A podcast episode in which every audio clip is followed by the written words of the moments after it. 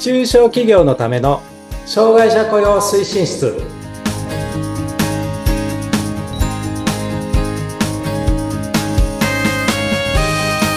はい皆さんこんにちは、えー、障害者雇用推進室長の木下文彦です。そしてインタビュアーの村山彩乃です。本日もどうもよろしくお願いいたします、はい、はいそれでは今回第2回目の配信、はい、ということで。そうですね。第2回目、実質第1回目ですけど、ね。はい、今日はね、えっ、ー、と、障害について、まあ、ご存知の方も多いかとは思いますが、改めて、はい、えっ、と、障害の大枠とかですね、うん、えっと、今の、なんていうのかな、雇用、雇用の形態とか、うん、障害者雇用、雇用者の推移とかね、そんなお話をちょっといたしたいなと思っております。はい、よろしくお願いいたします。はいそれではまず早速、はい、この障害の種類そうなんです。について教えていただきたいです。はい、あの、まあ、障害はですね、えー、っと、障害者雇用には、まあ、いろいろ法律があるんですが、その中で法律上は3つに決まっています。はい。1つ目がですね、身体障害。はい。で、2つ目が知的障害。うん。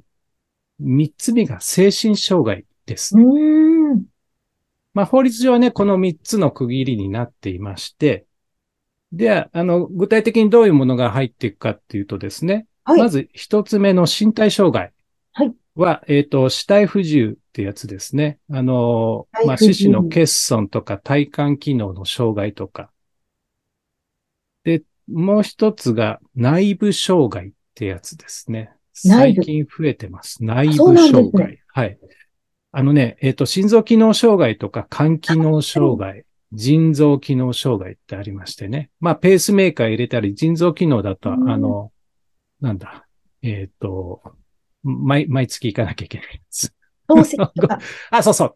そういうのがね、あの、入っています。それが内部障害です。で、あと、あの、視覚障害と聴覚障害。なるほど。はい。これが大きく分けると、この、まあ、代表的な障害っていうのが、この身体障害ですね、今の。今言ってくれた4つの。4つ。はい。死体不自由、内部障害、視覚障害、聴覚障害。死体不自由は、例えば手がないとか。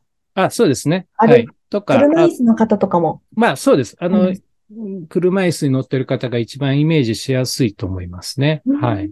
あの、よく皆様が、障害者っていうふうに、えー、言われてイメージする障害の方が、ねうん、まあ多分死体不自由の方かなっていう、まあ、あの、車椅子に乗られていたり、こう、杖をついていらっしゃったりとか、うん、そういう方々ですね。はい。2番目が知的障害ですね。はい。まあ、知的障害は、あの、その中で、えっ、ー、と、重度とか軽度とか、まああるんですけど、まあそこが一つですね。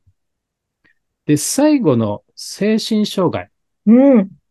これがね、ある意味ちょっとわかりにくいっていうか、イメージしにくい部分があると思うので、ちょっとお話をいたしますと。はい、お願いします。えっと、精神障害の中に実は、えっと、発達障害っていうのも含まれています。はい。ので、精神障害っていう場合もあるし、精神発達障害っていう場合もあって、二つ重なってる方もいらっしゃる。はい、あの、重なってるっていうかね、表現の仕方として、精神点、中骨発達障害って言ってみたりとかね。だから、あの、本とか、あの、いろんな統計で、ただただ単に精神障害って書いてあるのもあるんですけど、うん、その中に発達障害が入ってる場合もあるんですよ。あ、なるほど。うん。ちゃんと表記はされてないけど、入ってる。うん、まあ、ほぼほぼ入ってるんですけどね。はい。あの、断りがなければ、えっと、発達障害も入ってるっていうふうに考えていただければよろしいかなと。で、発達障害の中には、注意欠陥多動症っていう ADHD って呼ばれるのが、代表的なのが一つ。はい。で、二つ目が自閉スペクトラム症っていう ASD って呼ばれてるやつですね。うん、で、最後が限局性学習症 LD って呼んでるやつです。これがね、発達障害の大きく3つ代表的な障害ですね。はい。発達障害よく、あの、教育現場でもそうです。最近ね、あのー、はい、あのー、小学生とかでね、結構いらっしゃるとかね、うんうん、まあ中高もありますし、あの、特に大人の発達障害みたいな言い方も、まあするんですけどね。ありますね。大人になって気づく。そうです、そうです。そうなんです。村山さんがおっしゃったように気づくんですよ。えっ、ー、とね、はい、大人になってから発達障害にならないんです。発達障害っていうのは、うん、まあ定義上は脳の機能障害、生まれつきの脳の機能障害なんですね。うん。社会人になると、その、えっ、ー、と、なんていうのかな。いわゆる障害と呼ばれている部分が目立つので、うんうん、なんかあたかも、えっ、ー、と、そういう障害が発生したみたいに感じられることも多くて、で、その場合を大人の発達障害って言うんですけど、実はそんなことないんですね。はい。はい。で、あとね、えっ、と、精神障害の中は、えっ、と、統合失調症。うん。で、気分障害。気分障害。気分障害っていうのは、うつ病とか、双極性障害、はい、まあ、躁うつ病って昔呼んでましたけど、そういう双極性障害って言います。あと、転換ですね。これが代表的なやつ。はい。転換も精神障害に、ね、そうなんです。はい。転換っていうのはどういう症状になりますか？えっとね、えっと、発作が起きます。えっと、人によって全然違うんですけど、小発作、はい、中発作、大発作とかあるんですけど、大発作を起こしてしまうと、うん、意識、意識障害があったりとか、すぐ病院に連れて行かないと生命の危機になったりということもあるんですけれども、これはね、また本当にね、えっと、人様々なんです。うんなので、ちょっとそこもね、含めて、あの、じゃあ転換の方を、えー、採用するっていう場合には、どういう発作が起きるんですか？とか、どういう時に起きてたんですか？とか、今どうなってんですか？ってことは、まあ、確認しなければいけないんですけど、まあ、そういう、まあ、あの、転換の方も、えっ、ー、と、精神障害という形に入っています。はい。なるほど。精神障害はこの4つに分けられるということで、はい、主な障害が、まあ、身体障害、知的障害、精神障害で3つになるけど、はい、さらに細かく見ると、そうなんです。倍になりますね。倍以上、ねうん、倍、倍以上ですね。なります。はい。そこがね、なんか難しそうなんですけど、うん、まあ、あの、ごめんなさい。これね、えっと、乱暴な言い方ですけど、慣れです。慣れなんです。あの、慣れないんで、えと思うかもしれないけど、まあ、ある程度やっていくと、こう、慣れてくるかなっていう感じもしますんで、言葉の語感っていうのかな、に慣れていただくとよろしいかなと思います。はい、はい、ありがとうございます。あとね、就職の形態、就労形態って言いますけど、これが、えっ、ー、と、またちょっと違ってね、あるんです。はい、どのように違ってくるんですか、はい、えっ、ー、と、二つ種類があって、一般就労とはい。福祉的就労っていうふうに二つに大きく分かれます。うん。でね、え就労と福祉的就労、はい。はい。一般就労っていうのが、いわゆる、えっ、ー、とね、障害枠で働く人とか、一般枠で働くっていう言い方をするんですけど、はい、うん、えっ、ー、と、これにまた二つに分かれます。はい。どのように、えー、オープン就労っていうのは、えっ、ー、と、障害者手帳を持っ、それを企業にオープンにして働くので、うん、オープン就労って言うんです。ああ、働く方が、私は障害を持ってますよ。はい。というオープンにする。はい。手帳を保持していますっていうことをオープンにして、えー、まあ、働くことによって合理的配慮とか受けやすくするとか、そういうことがあるんですけどね。はい。それを、えー、オープン就労と言ったり、えー、障害者枠とか言ったりするんです。はい。で、もう一つのクローズっていうのは、あの、障害者手帳持ってるんだけど、それは会社に言わない。で、働くっていうパターンですね。うん。これも、あの、結構終わりになるかなと思いますね。はい。多いですか？クローズ就労される方クローズ就労の方もね、まあ、クローズなんで、わかんないですよ。